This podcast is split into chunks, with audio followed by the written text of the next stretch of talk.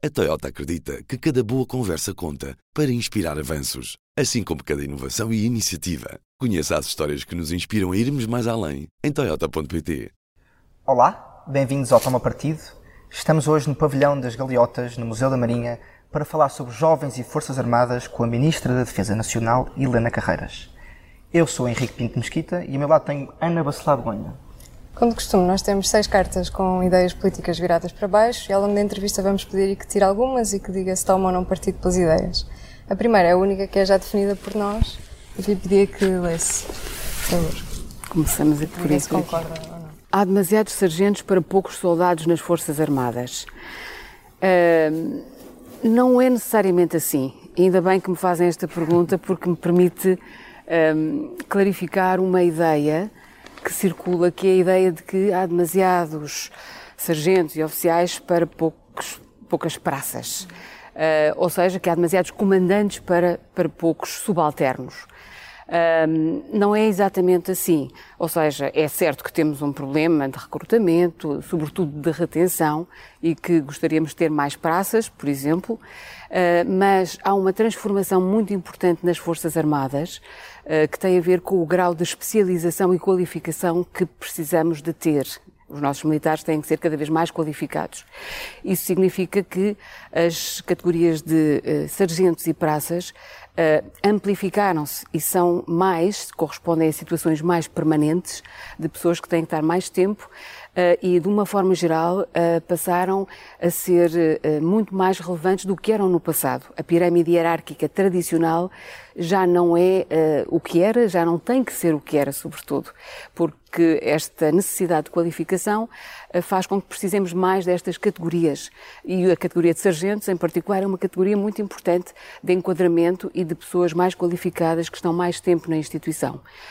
Por isso queria clarificar que não é exatamente assim. Há algum desequilíbrio, mas ele, em alguns casos, é muito justificado. Por exemplo, em ramos como a Força Aérea, muito uh, tecnológicos e sofisticados, desse ponto de vista, uh, há provavelmente mais sargentos do que praças e é assim que tem que ser. Sr. Ministro, nós sabemos que um dos grandes problemas da defesa neste momento é precisamente a, a falta de efetivos, o que além da retenção, como ainda agora disse, tem também a ver com esta falta de renovação ou dificuldade de recrutamento. Dado esse desinteresse que os jovens parecem ter na, nas Forças Armadas, acredita que é inevitável que a defesa nacional acabe por eh, cair um bocadinho na relevância na sociedade portuguesa? Não, não, ao contrário. Acho que vivemos um período em que as Forças Armadas, mais do que nunca, são relevantes e as pessoas percebem que são relevantes. Porque a defesa, num mundo uh, com mais ameaças, mais incerto, mais inseguro, é uma área que necessariamente uh, tem que ser, vai ser melhor compreendida. Precisamos de nos defender, de enfrentar as ameaças uh, para podermos ter paz. A questão uh, dos efetivos é uma questão importante, é um desafio grande que estamos a enfrentar uh, e, e, portanto, uh, há soluções. Pensamos em conjunto, a tutela, o governo e os ramos, há algumas soluções. Não há tanto um problema de recrutamento, eu começaria por aí, do que de retenção. Ou seja, é mais difícil reter as pessoas do que recrutar. Há ainda, apesar de tudo, uma base de recrutamento Uh, os dados do Dia da Defesa Nacional, que produzem inquéritos a que os jovens respondem, mostram-nos que uh, há, apesar de tudo, uma base de recrutamento, há algum interesse uh, pelas Forças Armadas. O que temos é que conseguir depois manter, atrair, manter essas pessoas nas Forças Armadas e os desafios da retenção são os desafios de uma sociedade em que, nestas circunstâncias atuais, estamos em pleno emprego, há uma busca e uma necessidade de pessoas qualificadas e, e, e com formação um, sofisticada. As Forças Armadas dão formação, dão boa formação aos seus militares. Uh, têm, portanto, que enfrentar uma concorrência grande no mercado de trabalho. Esse é um dos fatores externos, digamos assim, para além dos demográficos, que está a condicionar a nossa capacidade de atrair e, sobretudo, reter. Mas, como digo, feito esse diagnóstico, uh, temos também um conjunto de soluções. E eu tenho dito que são soluções que têm que ser articuladas. Não há uma varinha mágica, não há uma única medida, há um conjunto variado de medidas uh, que a tutela tem vindo a tomar, em grande articulação com os ramos, mas também medidas que os próprios ramos têm que tomar, porque são gestores do, do seu pessoal e isso também tem vindo a acontecer. Sr. Ministro, no início da sua resposta disse-nos que o facto de haver algumas guerras traz alguma relevância para as Forças Armadas no panorama, no panorama geral. Eh, não é um bocado eh, não, não é um bocado mau o facto das Forças Armadas, no cômputo geral, estarem um bocado reféns dessa necessidade de haver guerra para, portanto, terem relevância? Elas não têm que estar reféns se nós conseguirmos explicar à sociedade que, mesmo em tempo de paz, é fundamental prepararmos para os tempos mais difíceis em que podemos ter que enfrentar ameaças. É esse o grande desafio e tem sido esse o grande desafio eh, de uh, criar uma relação mais próxima com a sociedade, porque as pessoas têm que entender que precisamos de uh, ter forças armadas com meios operacionais, militares que têm que treinar mesmo quando não têm que intervir em operações militares. Agora o que acontece é que há uma visibilidade muito maior da relevância que têm que ter. Uh, e exatamente por isso é que procuramos uh, trabalhar em vários planos, no plano da melhoria dos equipamentos, da manutenção, da sustentação dos meios, uh, também de valorização das pessoas, eh, com medidas que têm que ver com a sua formação e qualificação, como temos vindo a fazer, com medidas que têm que ver eh, com um, as remunerações. Acabamos, acabei de anunciar um aumento importante da componente fixa do suplemento da condição militar, medidas que têm que ver com as carreiras, a criação de condições para os militares poderem estar no serviço militar com horizontes mais longos ou de previsibilidade. Criámos os quadros eh, de praças eh, do Exército e da Força Aérea, criámos um regime de contrato especial para abranger áreas funcionais onde essa permanência mais longa é compatível com, com as funções, evidentemente. Um, eh, alteramos algumas tabelas, os ramos trabalham muito na melhoria dos processos de recrutamento, encurtando o tempo das operações de recrutamento apelando ao recrutamento local, eh, criando um, concursos em que se amplia a base de recrutamento, ou seja, há mesmo uma grande variedade de medidas para valorizar o serviço militar e para melhorar as condições do serviço militar. A habitabilidade das unidades, por exemplo, é uma medida que consagramos tanto numa valorização na lei de infraestruturas militares, significa que nós uh, eh, damos preferência a projetos uh, de aplicação dos investimentos que derivam da rentabilização de património que tenham a ver com a melhoria da habitabilidade. Um, eh, e que os ramos estão a implementar justamente para uh, atrair uh, e dar melhores condições às pessoas para estarem no serviço militar, porque é mesmo um serviço diferente. E eu gostava de sublinhar esta ideia. Uh, apesar dos desafios que temos, estamos a trabalhar para os superar e, estamos, e temos a noção de que é preciso transmitir aos jovens e à sociedade a ideia de que aqui nas Forças Armadas podem fazer coisas que são diferentes uh, de muitas outras ocupações, de ter uh, uma experiência que uh, é única, que lhes dá a possibilidade de criar companheirismo, espírito de corpo, a solidariedade, um conjunto de valores que os jovens apreciam. Uh, Diz-se muito que vivemos numa sociedade hedonista, onde os jovens são individualistas, mas na verdade eu creio que não é assim. Vejam, por exemplo, os movimentos ambientalistas. Os jovens querem empenhar-se em causas valorizam essa, essa pertença. Eu acho que as Forças Armadas são espaços que lhes oferecem esses valores, essa capacidade de trabalhar em equipa, de fazer alguma coisa que está para além de cada um de nós e que é maior que nós. Isso, na verdade, era uma das questões que, que tínhamos para, para colocar, precisamente por causa desse estudo dos jovens e as Forças Armadas 2022, que mostra que uma das razões para os jovens não quererem ingressar nas Forças Armadas é não se identificarem com as características da vida militar um, e, e preferirem empregos em que não há tradições ou não há regras, em que não tem que trabalhar sob pressão, que é um bocadinho contrário ao serviço militar. E, portanto, queria perguntar se considera que é necessário adaptar as Forças Armadas ao, ao, século XXI para chegar precisamente mais aos jovens, ou se, pelo contrário, também é preciso alterar um bocadinho a forma como os jovens olham para as Forças Armadas e mesmo para o trabalho. É? Eu, eu acho que é um bocadinho as duas coisas. Uh, por um lado, dar mais e melhor informação aos jovens sobre o que, o que são as Forças Armadas. Um, e é isso que procuramos fazer com programas eh, como a defesa mais jovem, o Estado-Maior-General das Forças Armadas e os ramos têm programas de bases abertas, de aproximação à sociedade, eh, exatamente para eh, passar mais e melhor informação. Dizer-lhes que não é uma atividade uniforme, há uma grande variedade de ocupações possíveis, de experiências possíveis, nacionais, internacionais. Mas, por outro lado, de facto, temos que também compreender quem são estes jovens. E, e prepararmos um pouco também para lhes, para fazer a diferença na vida dos jovens. Não é só que as Forças Armadas oferecem uh, algo diferente, é que temos que também uh, interiorizar que uh, se os jovens valorizam, por exemplo, muito a conciliação do trabalho com a vida pessoal, e familiar, uhum. temos que ter estruturas e práticas e modalidades de serviço em que essa articulação, essa conciliação seja possível.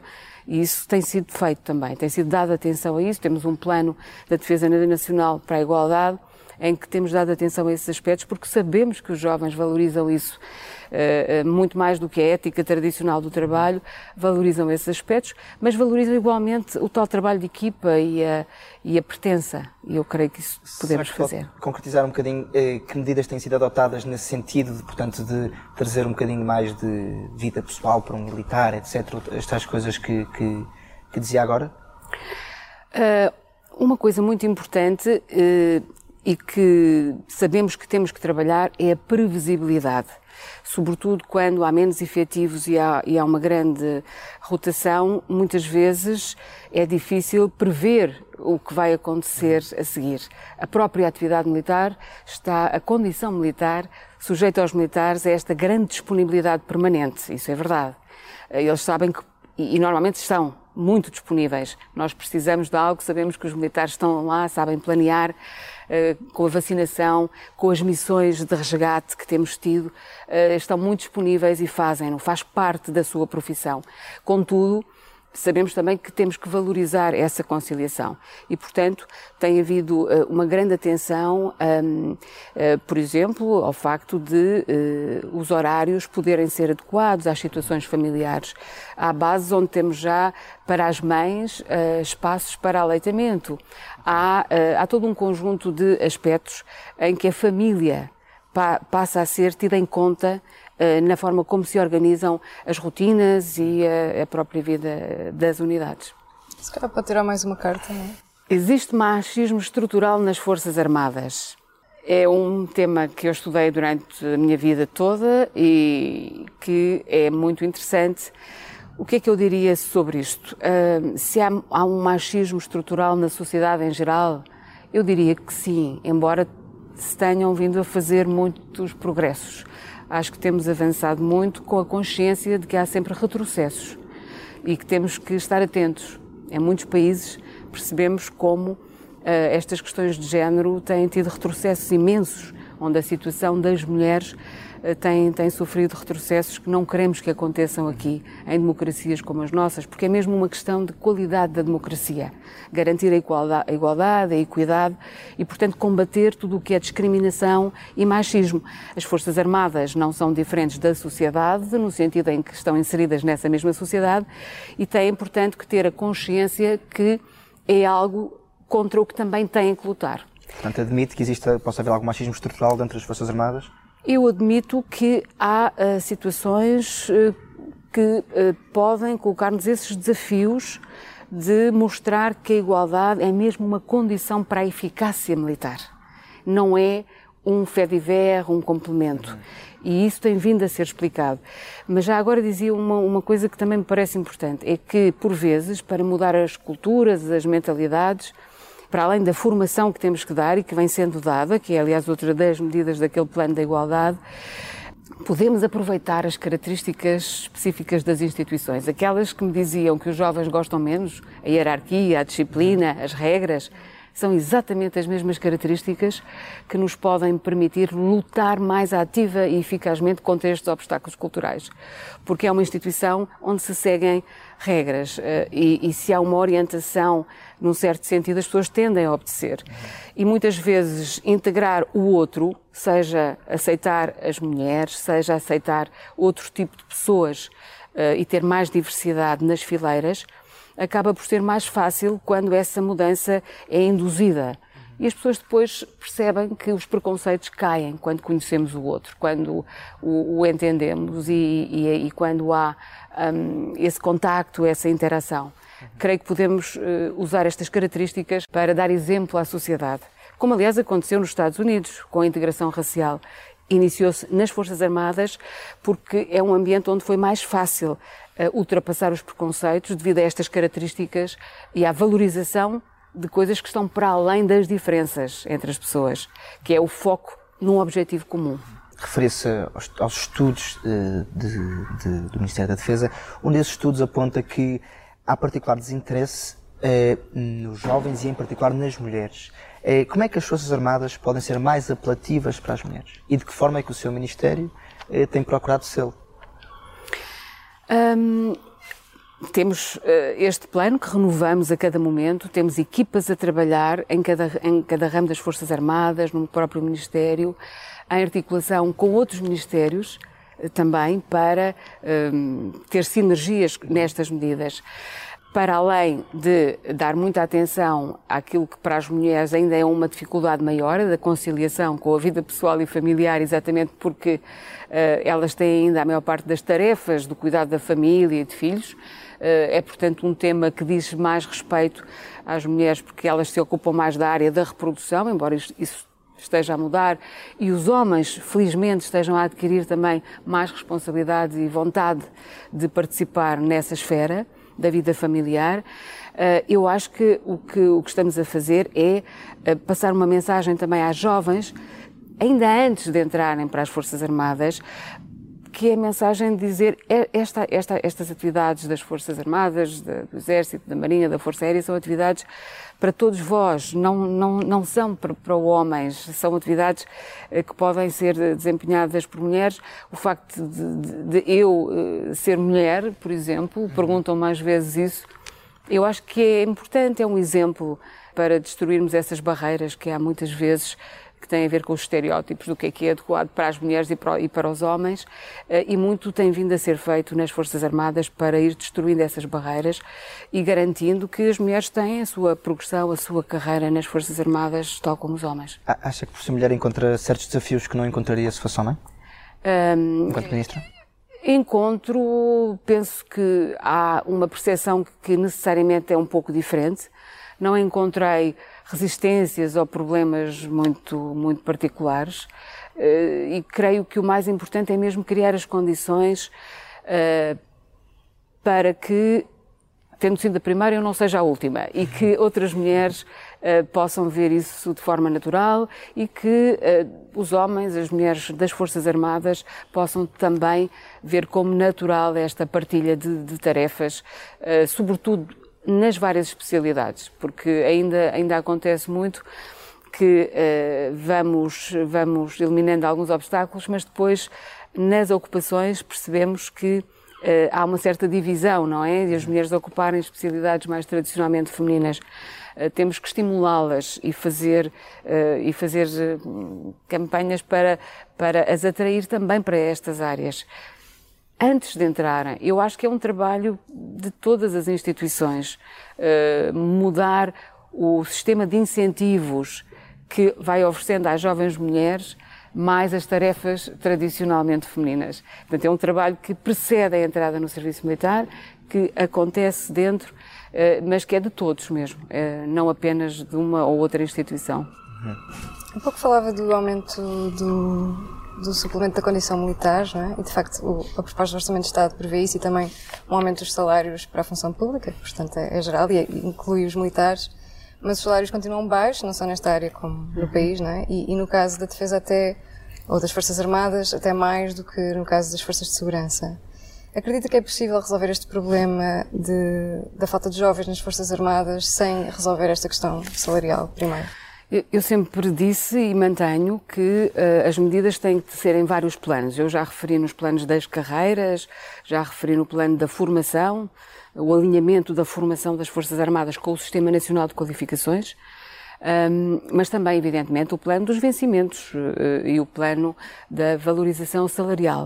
Uh, e é por isso que também os militares têm vindo a, a ter os aumentos que na função pública temos procurado que aconteçam e que está previsto no, no, programa de governo. Aliás, eu tenho referido à ideia de aumentarmos 20% uh, nos rendimentos uh, base médios mensais até 2026.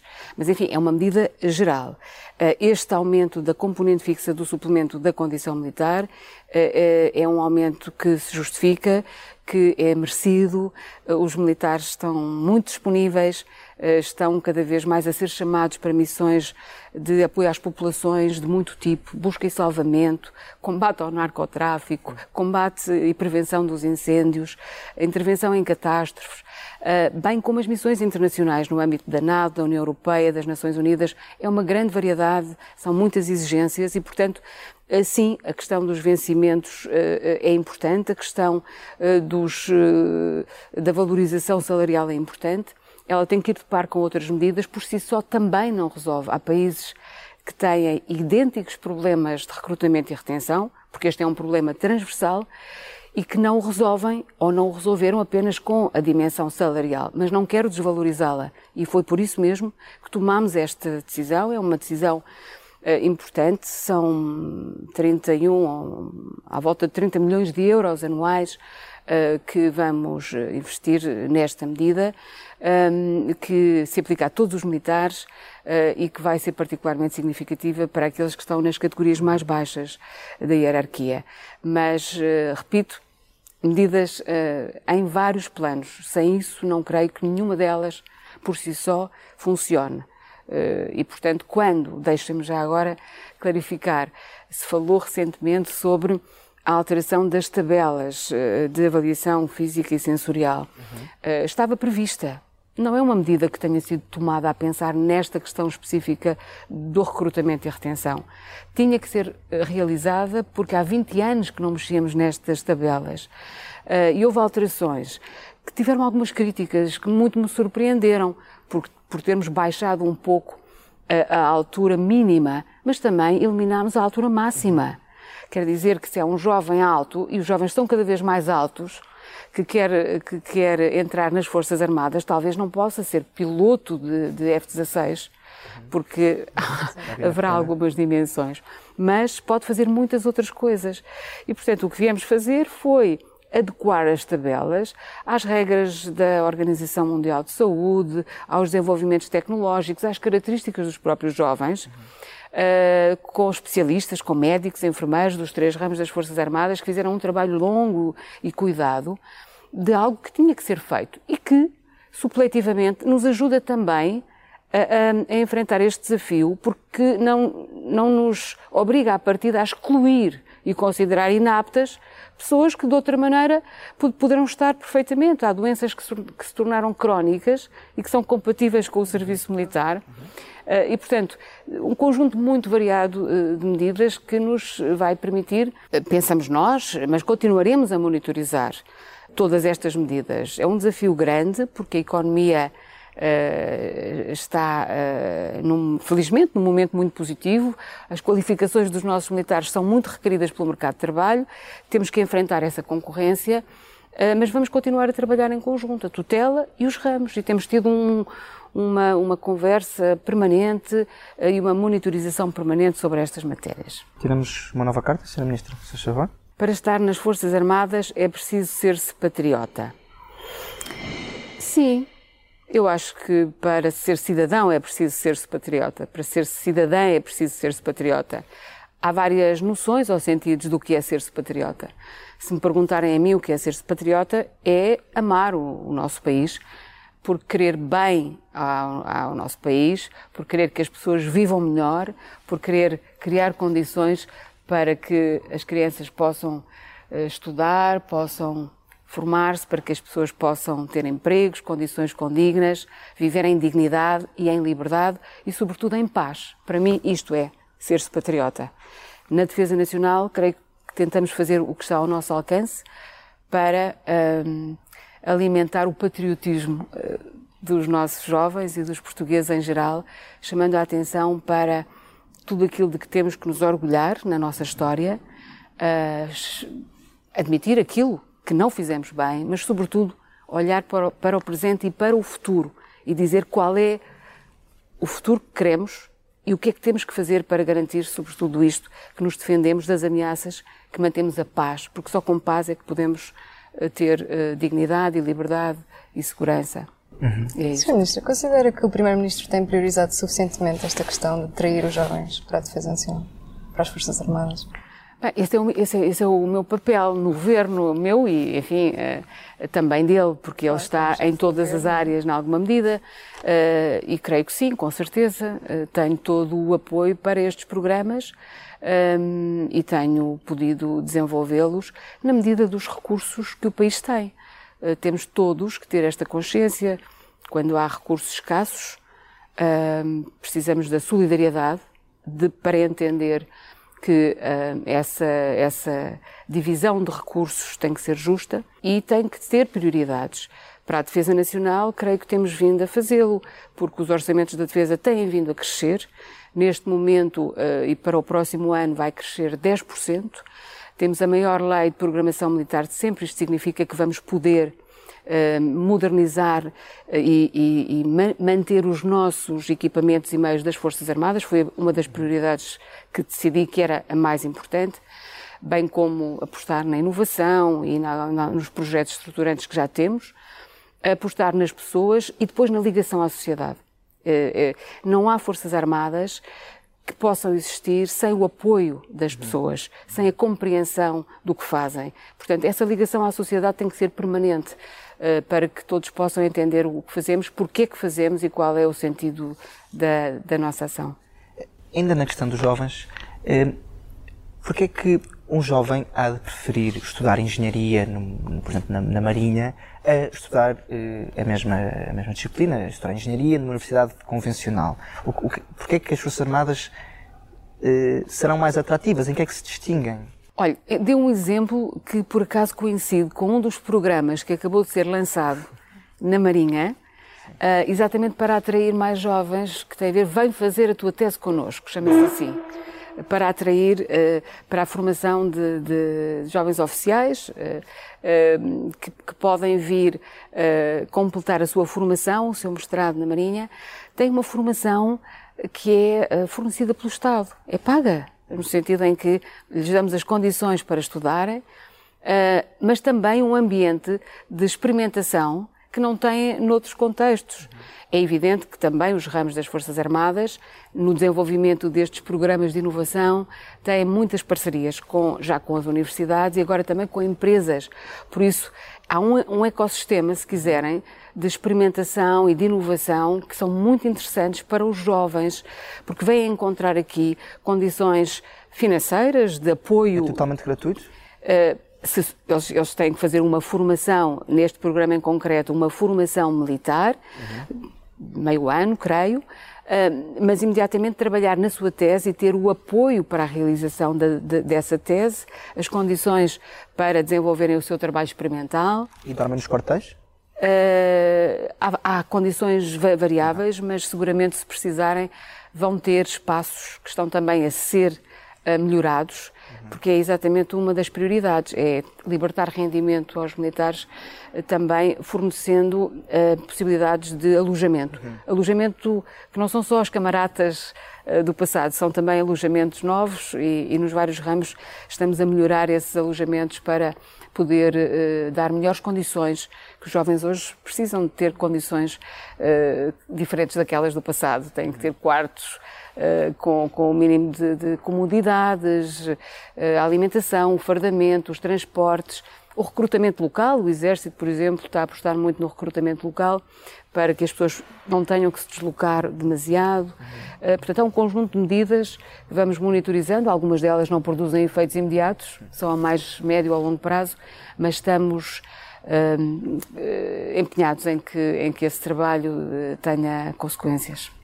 Queria também perguntar, e pelo Programa de Apoio ao Arrendamento para Jovens Militares, que o plano de ação para a profissionalização do serviço militar prevê, em que estado é que está, ou se já sabe quantos jovens beneficiários é que poderão existir? Uh, não há um plano específico, uh, há, há, estes projetos vários de, um, de apoio à, à, habitabilidade, tanto dentro das unidades militares como em áreas e em espaços que muitas unidades militares e bases têm à sua volta, de melhoramento uh, das, das habitações para as poder disponibilizar a preços acessíveis. Uh, e, portanto, há uma grande variedade de situações, dependendo se estamos em Santa Margarida ou numa base militar, em Beja, por exemplo. Há um trabalho importante a ser feito pela Força Aérea na, na melhoria dos alojamentos, uh, que são disponibilizados a preços muito, muito baixos e que podem, portanto. Já não é tanto um subsídio, é, é uma renda acessível. É, são rendas acessíveis eh, e, e, em alguns casos, até a gratuitidade do próprio alojamento, sim. Uhum. Uh, Sr. Ministro, acredita que episódios, por exemplo, como o caso do navio Mondego ou a história de Mar Capitão Ferreira, poderá afastar certos jovens uh, das Forças Armadas? Uh, acha que isto, portanto, os afasta de vestir interesse sobre, o, sobre a vida militar? Um, falou do caso do Mondego. Há, há, alguns casos que tomam proporções que, um, que acabam por criar, de facto, imagens que não correspondem muito à realidade. Não vou referir-me ao caso em particular, mas gostava de dizer que um, não apenas as missões militares são cumpridas na medida, naturalmente, dos recursos e do planeamento que fazemos, uh, mas são cumpridas em segurança. Eh, e, e essa é uma preocupação muito grande eh, de todos nós. Eh, os meios nunca estão todos totalmente operacionais. há sempre uma, uma situação em que temos meios operacionais, meios que estão em manutenção, manutenção programada, meios que estão em aprontamento, e isso tem que se entender.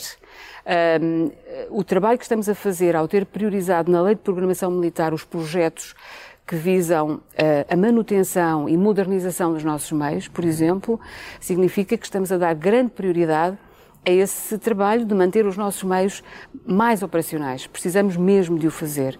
E eu acho com muito bons resultados. Aliás, basta olhar para os resultados das missões que os militares têm desempenhado. Há um tom, às vezes, catastrofista que eu gostaria de contrariar não é negar que temos que enfrentar esse problema, senão não teria dado como prioridade a manutenção e a modernização dos meios para esta lei de programação militar, mas é dizer uh, temos cada vez mais meios prontos e operacionais.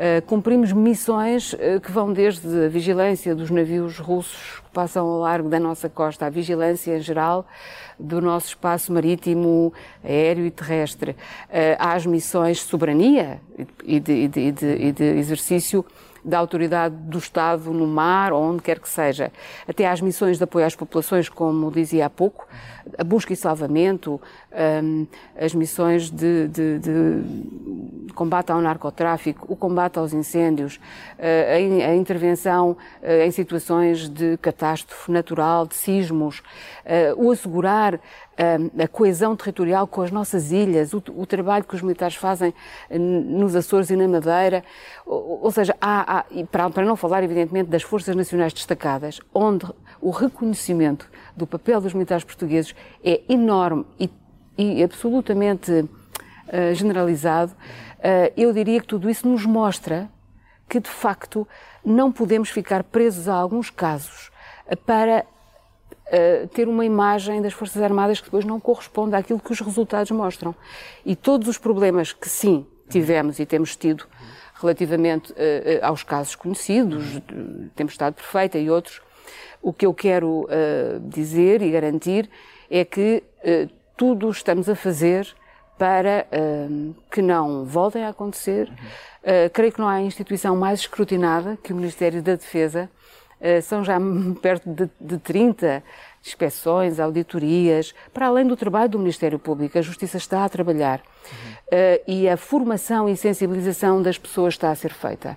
Estou, portanto, muito tranquila quanto àquilo que são as, as, as, medidas que temos que tomar para ultrapassar os problemas que houve no passado uhum. e para construir o futuro uh, de forma confiante uh, com as pessoas que estão e que são dedicadíssimas no Ministério da Defesa. Uma palavra também para todos os que trabalham no Ministério uh, e nos ramos das Forças Armadas e que estão muito sensibilizados para, em conjunto, ultrapassarmos os problemas que aconteceram, mas que eu estou absolutamente convicta que vamos poder ultrapassar. Uhum.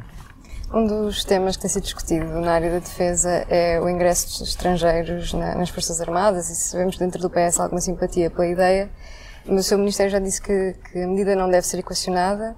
Queria perguntar isso no futuro, admite que possa vir a ser necessário e porquê que a nacionalidade uh, é um fator relevante para esta decisão? Essa medida não faz parte do programa do Governo, uh, nem está no nosso horizonte de políticas. Eh, eu, eu, já descrevi o conjunto de medidas que nos parece importante para uh, confrontar o problema do recrutamento e da retenção. E é mesmo melhorar as condições do serviço militar, nos vários planos. E, portanto, é aí que estamos focados e é isso que queremos fazer. As medidas como essa uh, de recrutamento de estrangeiros têm sido tomadas por alguns países, não por todos, nós, aliás, teríamos desde logo uma, uma questão importante eh, relativa à, à, nossa Constituição, às nossas leis, que não, que não permitem, aliás, muitos países também não. Há outros que sim, mas fazem-no de forma mitigada e limitada, em situações muito particulares e temporárias ou segregadas. Uhum. E a medida nem sempre não resolveu problemas desta natureza, embora possa mitigar, como levanta outros problemas sobre uma, uma cidadania de segunda classe para essas pessoas, como é que se resolve a integração, como é que uh, pode coexistir a sua existência nas Forças Armadas de um país sendo nacionais de outro país, porque estamos a falar de estrangeiros. Enfim, há um conjunto de questões que me fazem pensar que seria uma fuga para a frente, que não, que, que não está em cima da mesa neste momento. Uh, e, e, portanto, não deixo de dizer, contudo, que, tal como qualquer outra questão, esta também pode debater-se. Vivemos em democracia, a confrontar perspectivas, ideias e soluções com argumentos e, sobretudo, com conhecimento e evidência, é, é algo que podemos fazer. É preciso é ter os estudos que nos deem alguma perspectiva sobre a forma como diferentes tipos de medidas podem ser eficazes ou não e isso depende dos contextos. Temos que ter muita atenção aos contextos eh, e, relativamente a esse tema, é aquilo que me apraz dizer neste momento. Eh, só queria dizer que a questão da integração dos imigrantes coloca-se em qualquer área profissional, não é? Em que também entram em Portugal. Uh, e é muito importante, eu diria que nós precisamos muito, muito de, uh, de migrantes, as, as, questões demográficas mostram-no, mas eles contribuem decididamente para os nossos sistemas sociais e culturalmente parece-me que é algo uh, fundamental também. sempre o fizemos, sempre fomos um país de, de imigração e tornámos um país de imigração. Uh, vivemos a experiência da imigração e temos sabido acolher imigrantes. Uh, nas nossas Forças Armadas temos esta, esta situação de que há uh, uma atividade que é regulamentada de forma muito específica e, como digo, sobretudo não olhar para uma medida desse tipo ou qualquer outra como solução para um problema que é o do recrutamento ou retenção. A, vir, a olharmos para outro tipo de medidas mais abrangentes, eh, eu diria que seria por outras razões e não para resolver um problema instrumental e, e, e prático que podemos e devemos resolver melhorando a, a situação daqueles que queremos uh, atrair. Ainda voltando a tocar no assunto da, da tempestade perfeita, o Sr. Ministro diria que Marco Capitão Ferreira, seu antigo uh, secretário de Estado da Defesa, foi um erro de casting para o seu governo? o seu Ministério? Um, eu não quero referir-me uh, à situação concreta, até porque é um processo judicial em curso. Um, acho que é muito importante respeitarmos os tempos uh, da justiça uh, e isso às vezes, se não o fizermos, a precipitação pode ser prejudicial ao próprio desenrolar de processos. Portanto, eu não, eu não quero pronunciar-me sobre isso. Quero dizer Aquilo que já disse no Parlamento quando me perguntaram é que, quando escolhi, naturalmente, e durante o tempo em que trabalhámos juntos, não tive nenhum motivo, naturalmente, para uh, pensar que não agisse de acordo com, uh, com a lei e com aquilo que, que eram as suas funções e responsabilidades. A Toyota acredita que cada boa conversa conta para inspirar avanços, assim como cada inovação e iniciativa. Conheça as histórias que nos inspiram a irmos mais além em Toyota.pt. Já temos a última carta? Sim. Sr. Ministra, novamente à sua escolha. Acabar com o serviço militar obrigatório foi má ideia. Discordo Uhum. Discordo. Vocês uh, tomem partido. Digo que discordo desta ideia de que acabar com o serviço militar foi má ideia. Acho que foi algo que tinha que acontecer. Uh, nem, nem foi uma ideia, foi o resultado de um processo que teve a ver com a transformação das Forças Armadas, eh, com o grau crescente de especialização, eh, com as exigências tecnológicas, com a redução das forças, com a necessidade de ter pessoas por, eh, por mais tempo, mais profissionais, mais qualificadas, incompatível com um exército de massa, como no passado, com um exército baseado na conscrição como sistema. A profissionalização do serviço militar teve início no nosso país em 2024 uh, está ainda a ser completado. Eh, eu acho que ainda estamos a completar esse, esse sistema. Todas as medidas de que falei são parte desse plano, que é o plano de ação para a profissionalização do serviço militar, que está na sua segunda edição já, depois de revisto, porque tem de facto um conjunto de medidas que são necessárias. Portanto, acabar com o serviço militar Uh, não foi má ideia e eu acho que o desafio é mesmo uh, concretizar esta nova, este novo modelo. Muito obrigado. Muito obrigado, eu. foi mais um episódio de Toma Partido. Muito obrigado por terem visto e vemos no próximo. O público fica no ouvido.